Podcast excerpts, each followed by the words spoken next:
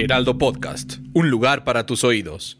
¿Qué tal? Este rollo lo vamos a dedicar al fotoperiodismo, a esas imágenes que vemos todos los días en los periódicos y portales y que nos informan, nos alteran, nos indignan, nos enojan y también nos hacen felices. Fotografías que registran instantes que son privilegiados por lo que significan para la sociedad y que las realizan los fotógrafos testigos de los hechos. Si no está en el hecho, el fotoperiodista no puede crear y ahí radica la importancia de su trabajo.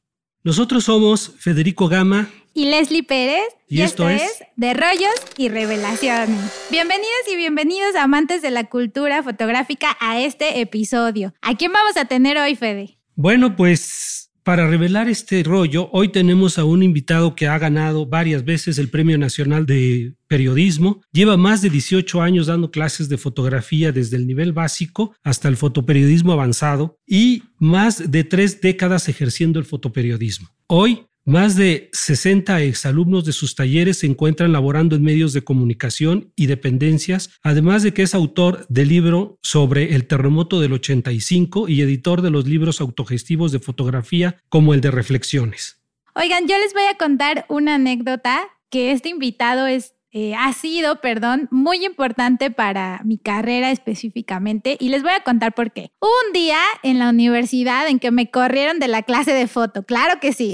Entonces, pues me salí, iba divagando por la escuela y de repente veo que toda la gente, los alumnos, compañeros, iban corriendo a un auditorio, pero corriendo, de verdad corriendo, ¿no? Entonces lo seguí en manada y cuando llego al auditorio estaba abarrotado, no podía pasar, me metí codazo, codazo, codazo. Y lo primero que vi en el auditorio fue una imagen, una fotografía de un coreano clavándose una navaja en el corazón. Y cuando yo vi esa imagen, dije, híjole, yo quiero hacer esto un día. Y además porque se empezaron a correr las imágenes y después vi a gente corriendo de un pueblo de Atenco con eh, antorchas y protestando y yo decía, ¿esas fotos qué son? ¿Qué está pasando? Y me quedé a la charla y después de esa charla yo dije, yo quiero hacer eso. Yo quiero hacer eso que vi en la pantalla. Y resulta que quien estaba dando la clase, la ponencia, era nuestro invitado el día de hoy. Y después de ahí, su esposa Luz me contó que daban talleres en ese entonces en Faro de Oriente. Y yo dije, uno, ya valí porque seguro es carísimo, no me va a alcanzar, o pago el pasaje o pago el curso,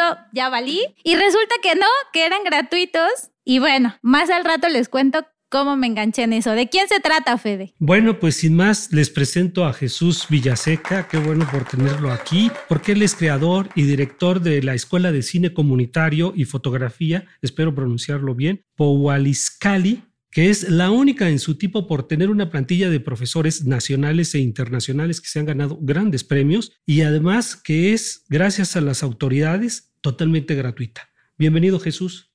Muchas gracias Federico, muchas gracias Leslie, gracias por la invitación. Pues sin más, entremos aquí ya a la cuestión de las preguntas y nosotros pues nos gustaría saber de entrada, primero, ¿qué es el fotoperiodismo? ¿Sigue vigente o ya es obsoleto? Tú que tienes, bueno, 30 años de experiencia más, yo creo, en el fotoperiodismo y ahora con una escuela donde se imparte también fotografía documental, cine documental y obviamente fotoperiodismo. Cuéntanos de esto. No, desde luego que no está en peligro de extinción, ¿no? Ah, Hay compañeros que lo han eh, señalado, ¿no? Como en peligro de extinción. Afortunadamente no. Lo único creo que tenemos que hacer es adaptarnos ¿no? a los cambios, a la tecnología. Pues a mí me toca desde el proceso análogo y bueno, pues la llegada de la tecnología ha revolucionado, digamos, el fotoperiodismo. Pero a esa pregunta, pues yo preguntaría también a quienes dicen que está en peligro de extinción, ya que cualquier persona que tenga un celular puede cubrir el área de un fotoperiodista, ¿no? Y yo siempre pongo de ejemplo, entonces si te damos un capote, te metes al, ruedo a torear un toro y ya eres torero. O si te damos un bisturí, puedes operar a alguien, no, creo que no. El fotoperiodista pues se prepara y se, se, documenta para poder hacer una labor. Este, ¿Cuáles serían las diferencias más importantes este, primero de las características del fotoperiodismo y de estas imágenes que se introducen en los medios de comunicación y sobre todo en redes sociales y que pretenden ser fotografías periodísticas. Bueno, desde luego no son fotografías periodísticas, aunque cubren un hueco por la inmediatez, ¿no? Claro. Eh, solamente es eso, la inmediatez, y se suple por la cobertura de algún fotoperiodista, pero no quiere decir que todas las fotos que se publican de redes eh, tengan que tener el peso periodístico. Simplemente es el oportunismo, ¿no? Eh, por ejemplo, recordamos los bombazos de Atocha en el metro, ¿no? Donde lo que llega un fotoperiodista al lugar, pues ya está bloqueado, ya no puede entrar. ¿Y qué fue lo que se difundió? Fotos y videos de los usuarios, ¿no? Claro. Y se utilizan para todos los medios de comunicación. Cubren el, el papel de informar, pero no tienen la calidad que debería de tener hecha por un fotoperiodista. ¿Cuál sería la gran diferencia? Si tú podrías marcar como una diferencia importante entre, esa foto, entre ese tipo de fotografías y las que hace un profesional. Bueno, el profesional sabe exactamente el discurso visual, ¿no? Dependiendo hacia quién quiere llegar, qué quiere plantear en la cobertura de cada uno de los acontecimientos. En muchas ocasiones depende también la línea editorial para la que trabajes, ¿no? Eh, y bueno, pues el, el, periodista está perfectamente capacitado para eso, para llevar un mensaje contundente y que a veces tiene que ver con muchas cosas, muchos factores, ¿no? Políticos, sociales y todo, ¿no? Quien toma una fotografía, pues la toma porque se la encontró y sí, puede cubrir para llenar un poco la mancha gráfica de un medio de comunicación impreso, electrónico, digital, pero insisto, no tiene eh, las características de una fotografía hecha por un fotoperiodista. Claro. Y en ese sentido, Qué, bueno que me mencionan cómo se aprende el fotoperiodismo, porque llevas muchísimos años enseñando, pero ¿cómo se aprende, cómo se capacita uno para saber cómo ejercer el fotoperiodismo? Si bien nos encontramos los hechos y hay quien tiene muy buena suerte, dirías tú que periodista sin suerte no es periodista, pero ¿cómo nos capacitamos? ¿Cuál es el camino que se tiene que tomar para formarse? Porque además, déjenme contarles que alrededor de estos años has a través de la foto sacado a, población, a chavos eh, de zonas y de comunidades pues bastante, me atrevo a decir, marginales, difíciles, ¿no? Y que de repente encontraron en la foto una alternativa. Pero no solo en la foto, en el fotoperiodismo que después se convirtió en denuncia, se convirtió en este cómo contar mi realidad, ¿no? ¿Cómo se aprende desde tu visión el fotoperiodismo?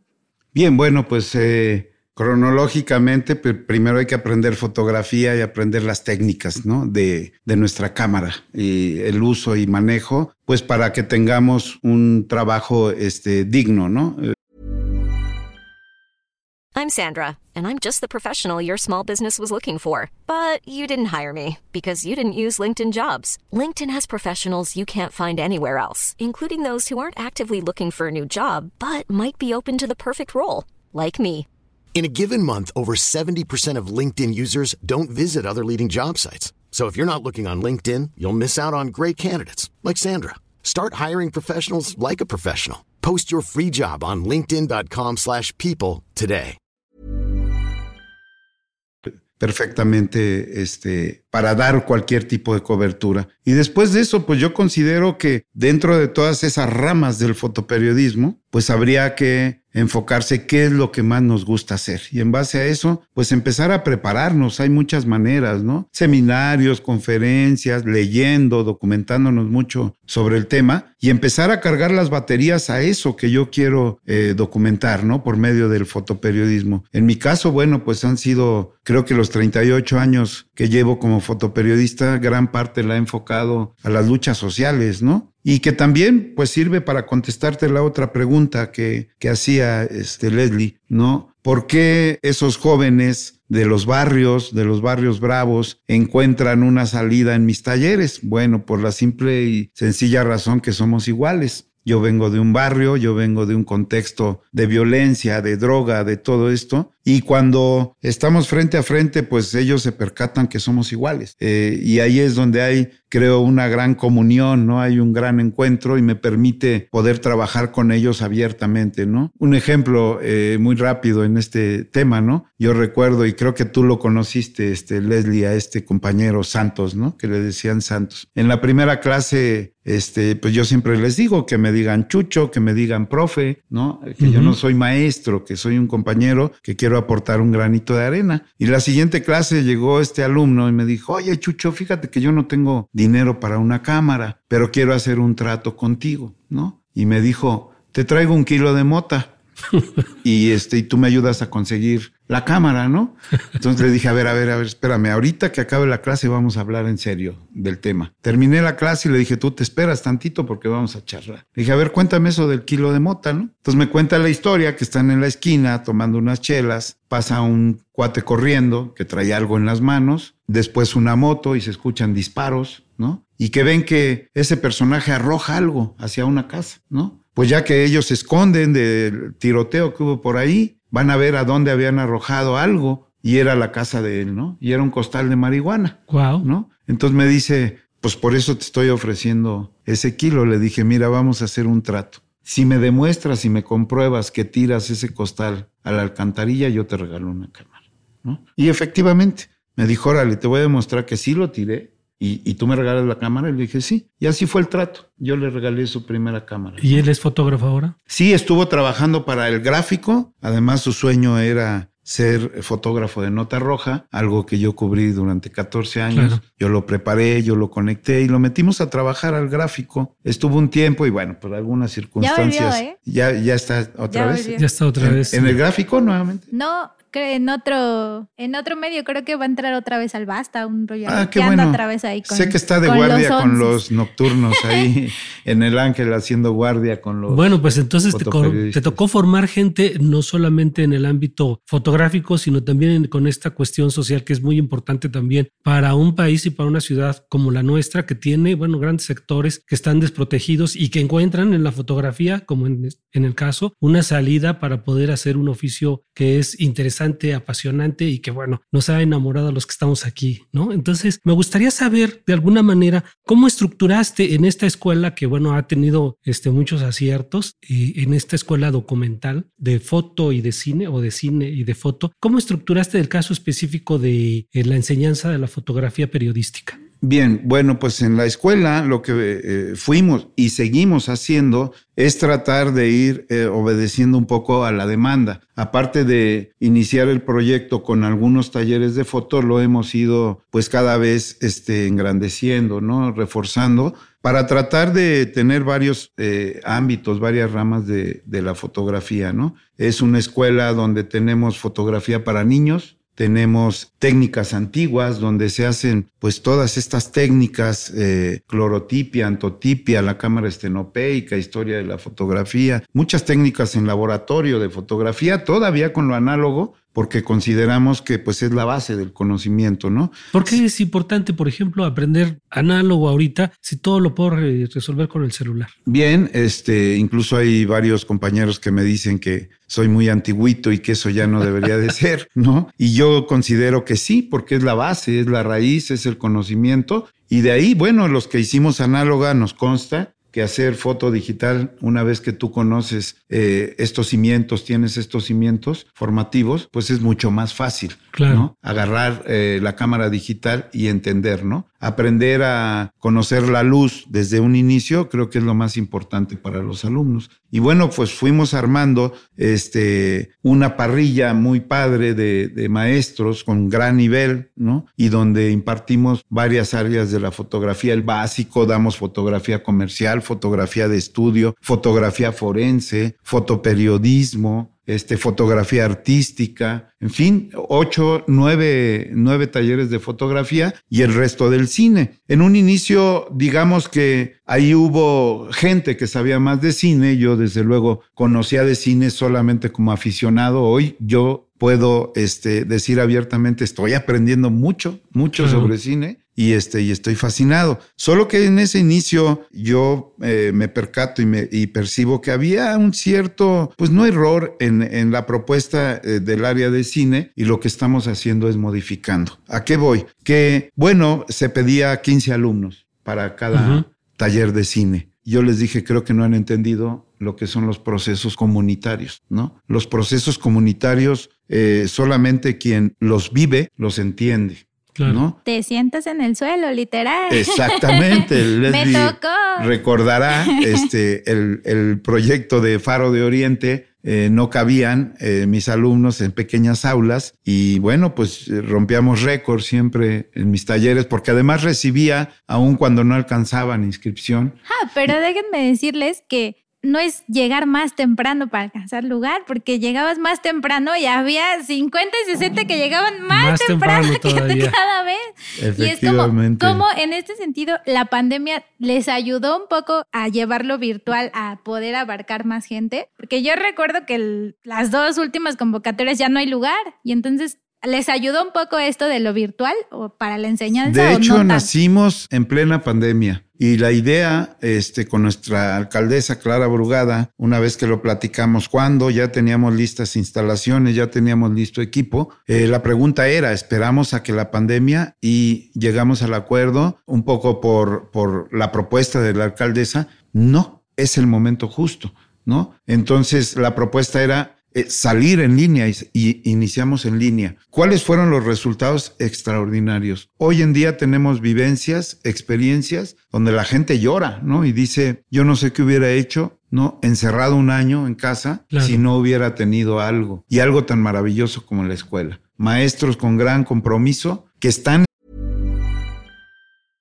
I'm Sandra, and I'm just the professional your small business was looking for. But you didn't hire me because you didn't use LinkedIn jobs. LinkedIn has professionals you can't find anywhere else, including those who aren't actively looking for a new job but might be open to the perfect role, like me.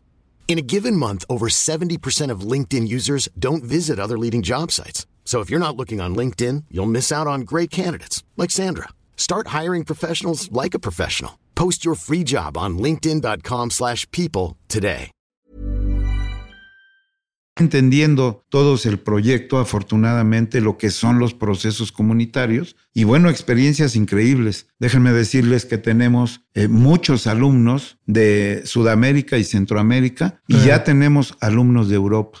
¿no? ¿Y todos estos alumnos tienen esta misma característica comunitaria o no importa, es abierto?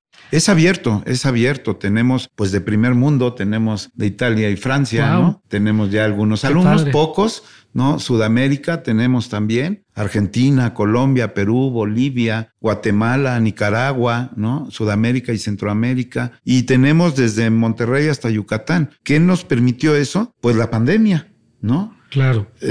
alcances que nunca podíamos haber imaginado antes de la pandemia pues los tuvimos, ¿no? Y se ha volcado la comunidad en menos de 12 años. Rebasamos ya los 12.800 alumnos que han pasado por, por nuestros talleres, ¿no? Oye, eh, Jesús, yo me voy a regresar un poquito porque eh, creo, creo, que los alcances eh, se, se, van a ir contando conforme avance la historia de la escuela, pero ¿en qué momento dijiste voy a dar un taller de foto?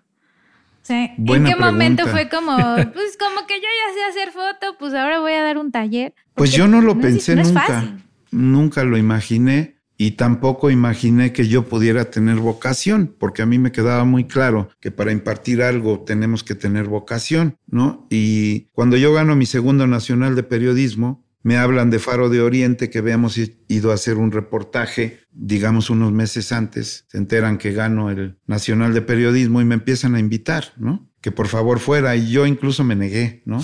Y me escondía y decía que no. Y un día me pregunta mi compañera, mi esposa Luz, ¿por qué no quieres, no? Y le dije, mira, yo conozco ese lugar y me voy a involucrar demasiado y no quiero. ¿No? Por eso me negaba. Y efectivamente, una vez que caigo a, Faro, ya no me puedo escapar nunca, ¿no? ¿Por qué decía me voy a involucrar? Porque era gente como yo era gente del barrio, era gente de la comunidad y que desgraciadamente me di cuenta que vivían la misma problemática que yo viví de, joven, ¿no? Falta de oportunidades, pues colonias marginadas, violencia, droga. Y dije, me voy a meter demasiado. Y sí, efectivamente, sin lugar a dudas, no me arrepiento y puedo decir hoy en día que, pues, yo creo que es lo más importante que ha en mi vida.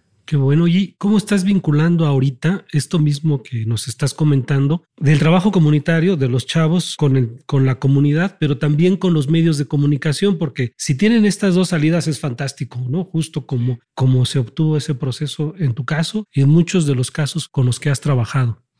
Pues es muy padre porque Este, yo creo que el proyecto en sí ha llamado mucho la atención, incluso a nivel mundial. Ya hay gente que ha puesto por ahí en algunos medios diciendo que es un proyecto único a nivel mundial. ¿no? Este, creo que existió un proyecto en Santa Fe, en Argentina, en la provincia de Santa Fe, 1952, ¿no? Una universidad donde se daban licenciaturas, pero también se daban talleres, ¿no? Alternativos. Este, un proyecto que encabezó este Fernando Birri. Un argentino, y que logró hacer cosas extraordinarias. De ahí en fuera, creo que ha habido algunos intentos pequeños por lograr algo así. Yo no lo sabía, sinceramente, de este proyecto. Simplemente fuimos desarrollando un poco el proyecto hacia lo comunitario, ¿no? Con la experiencia de vivir en los barrios y saber qué nos falta, ¿no? ¿Qué nos falta? ¿Qué nos gustaría aprender? Y pues el resultado fue increíble. La relación con los medios, bueno, se da eh, ni siquiera, digamos que es por, porque pues yo he estado en medios 38 años, en verdad. Bueno, han difundido mucho más fuera de México que en, México. Pero me refiero a estos chavos que de ah, alguna ¿cómo manera. los vinculamos? Exacto. Bien. Que de alguna manera están creciendo y ahora pues se están insertando algunos en los medios de comunicación, que eso es finalmente un parte de los objetivos, ¿no? Sí, creo, que, Fede se refiere a, bueno, ya los preparaste, ya aprendieron, ya les gustó y ahora cómo empiezan a chambear, ¿no? ¿Cómo empiezan? Bueno, es bien interesante porque pues cuando desarrollamos los proyectos de Faro de Oriente yo siempre tenía planteamientos en Faro, ¿no? Y que nunca fueron escuchados. Y decía, bueno, es que tenemos que hacer un, un proyecto integral. No es solamente darles los conocimientos, sino hay que llevarlos de la mano. Claro. Y entonces yo había tenido mis propios medios, una agencia informativa, Latitudes Press, habíamos tenido una revista de foto también llamada Latitudes, un periódico que se llama La Mirada, que siguen circulando. Y entonces, eh, ¿cómo hacemos que el alumno, a los que vamos viendo que tienen actitudes y aptitudes y quieren en verdad dedicarse, sobre todo a mi especialidad que ha sido el fotoperiodismo, digamos, los empezamos a foguear en estos medios. Son medios que no son lucrativos, todo el mundo lo sabe. Yo no gano un solo peso. Yo mantengo, por ejemplo, la agencia desde hace ya 14 años. No vendemos las fotos, solamente es para fogueo y hemos ganado un lugar. Nosotros entramos a todas las áreas y se sabe que nuestra agencia no es lucrativa, no vendemos el material, solamente sirve para foguear a los alumnos. Entonces, por esa vía, ahí sí, muchos compañeros eh, me decían, hay un lugar en tal periódico. No nos enteramos y yo hablaba, oye, ¿qué onda? Mira, ve la carpeta de estos alumnos. Están. Y muchos ya por medio de la página veían el trabajo, ¿no? Y hablaban y decían, ¿quién es fulanito de tal? Los editores de los medios, ¿no? Oye, mándamelo, es excelente. ¿no? Y decían, no está maleado, ¿verdad? No, no está maleado, ¿no? Se referían a que si ya tenía ciertos vicios que vamos creando en nuestra carrera en el fotoperiodismo, que esto sí me gusta, que esto no. No, ellos, digamos, recién desempacados, ¿no? Nuevecitos, abiertos y con eh, un hambre y una sed pues de comerse al mundo, ¿no? Y así esa es una de las maneras y fuimos colocando a muchos. Otros eh, hacíamos tratos y le consta a Leslie, ¿no? Decíamos, el que llegue primero ayuda a su compañero, ¿no? y así fue. Ah, pues qué bueno. ¿eh? Así fue. Pero además, déjenme decirles que se oye bien bonito, pacífico, eh, amor y paz. Y yo les voy a contar que un día, yo recuerdo haber estado justo en latitudes y tenías que trabajar el doble porque ibas a la escuela, ibas a la agencia y de repente se te hace fácil, ¿no? Como, eh, pues sí, yo ya sé, ya trabajo, ya me publico. Y yo estaba esperando con ansias una credencial que dijera prensa, ¿no? Y entonces tenías que cursar cierto tiempo para que te dieran tu credencial con tu foto, tu nombre y que dijera prensa. y resulta que alguien, ni me acuerdo quién fue, de chismoso, a decirle que había dejado de ir a la escuela por cubrir más. Y llego el día de mi credencial, así de, ay, me van a dar mi credencial de prensa, ¿no? Y llego y me dice, ah, fulanito, empieza a repartir y de repente tú, tú no, y me sale diciendo, ¿cómo de que no? Si había esforzado muchísimo para cubrir. Y entonces en estos tratos que narra me dice, alguien me dijo que ya no estás yendo a la escuela, no te vamos a dar credencial y es más, mañana ya no te vamos a agendar. Y a mí se me, creo que hasta me puse a llorar, me fui llorando, enojada. ¿Cómo de que no veo nada? ¿Y cómo que no? Y entonces el trato era ese. Si al siguiente semestre me traes tu tira de materias, de que estás al corriente, no sé qué, puedes cubrir otra vez y tal vez te damos tu credencial. Y entonces se te cae el mundo porque te involucras tanto con lo que te gusta hacer que de repente es como, no sé, no sé cómo describirlo, como eh, necesario sentir que tienes la cámara y que puedes salir a cubrir eh, cada día algo diferente y que ese trabajo además se va a ver reflejado en una publicación, en un portal, en, un, en diferentes, ¿no? Es como esta necesidad que te crea de la fotografía, no me dejarán mentir. Pero también eso habla de este carácter formativo ¿no? Que, se le puede dar al fotógrafo, no solamente de ir y tirar fotos, como decimos en el, en el medio, sino también de irse formando como persona, ¿no? Yo creo que ahí es donde entra una parte clave para, para el desarrollo de este proyecto que estás encabezando, ¿no? Así es, este, a eso me refería que yo no me quería involucrar, ¿no? Terminé involucrado pues en sus vidas, literalmente, ¿no? Este, sí, eh, muchos alumnos que querían dejar la escuela, muchos que les poníamos como condición de formar parte de los proyectos, porque para mí no era ir a dar clases y tener un, un apoyo simbólico, ¿no? Un sueldo simbólico. Eso no me interesaba. De hecho, el sueldo que yo ganaba ahí, les consta, pues ahí mismo lo invertía, ¿no? Comprábamos papel, comprábamos rollos, todo lo que se requiriera porque es increíble, pero había alumnos que desertaban por no tener para comprar un rollo, ¿no? Entonces yo entendiendo estos procesos les decía, no, pues no te vas, aquí te quedas y yo pongo los rollos, ¿no? Y yo pongo el papel, ¿no? Pues, pero condicionaba, ¿no? Decía, para, para usar ese rollo y ese papel, lo único que te quiero es ganas, compromiso, ¿sale? Y así es como fue operando el Oye, ¿qué necesita nada más? Este, creo que hemos hablado muy bien de esta cuestión social y de este compromiso, pero ¿qué necesita un fotógrafo de prensa para ser fotógrafo de prensa? ¿Cuál es tu tip de oro? Bueno, pues se requieren este, tres factores, ¿no? Lo decía muy bien Cartier-Bresson, ¿no? Sobre el momento decisivo. Decía que en el momento decisivo, primero decía ni un instante antes ni un instante después, todo en el preciso momento. Y también decía que para el, para el momento decisivo se requerían dos cosas, dos partes del cuerpo que se tenían que alinear, ¿no? Era cabeza ¿no? Inteligencia, ojo y corazón. Y para el fotoperiodismo, por lo menos en algunas ramas, yo agregaría una parte más, que es una cuarta abajo del ombligo, ¿no?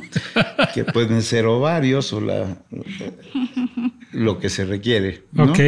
Yo creo que esas cuatro cosas hablan de la pasión. O sea, para hacer fotoperiodismo realmente estas cuatro partes del cuerpo, en resumen, te llevan a un proceso o proyecto apasionante. Si no hay pasión, difícilmente podríamos ser fotoperiodistas. Claro.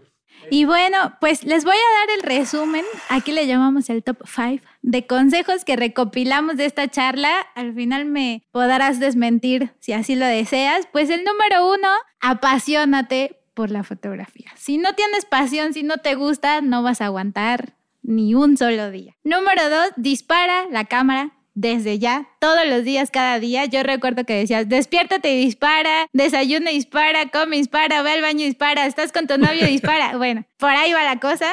Número tres, investiguen los temas que, que van a documentar. Creo que si investigamos un poco más de los temas, de los personajes, eh, podremos hacer un mejor trabajo periodístico, documental. Eh, número cuatro, pues también hay que investigar estos talleres que existen. No solo existe esta escuela, existen muchos otros. Me atrevo a decir que está Taller Arte Luz, eh, muchos otros talleres de profesionales que llevan muchos años dedicándose a esto y que si no aprendemos de ellos, entonces de quién, ¿verdad? Claro.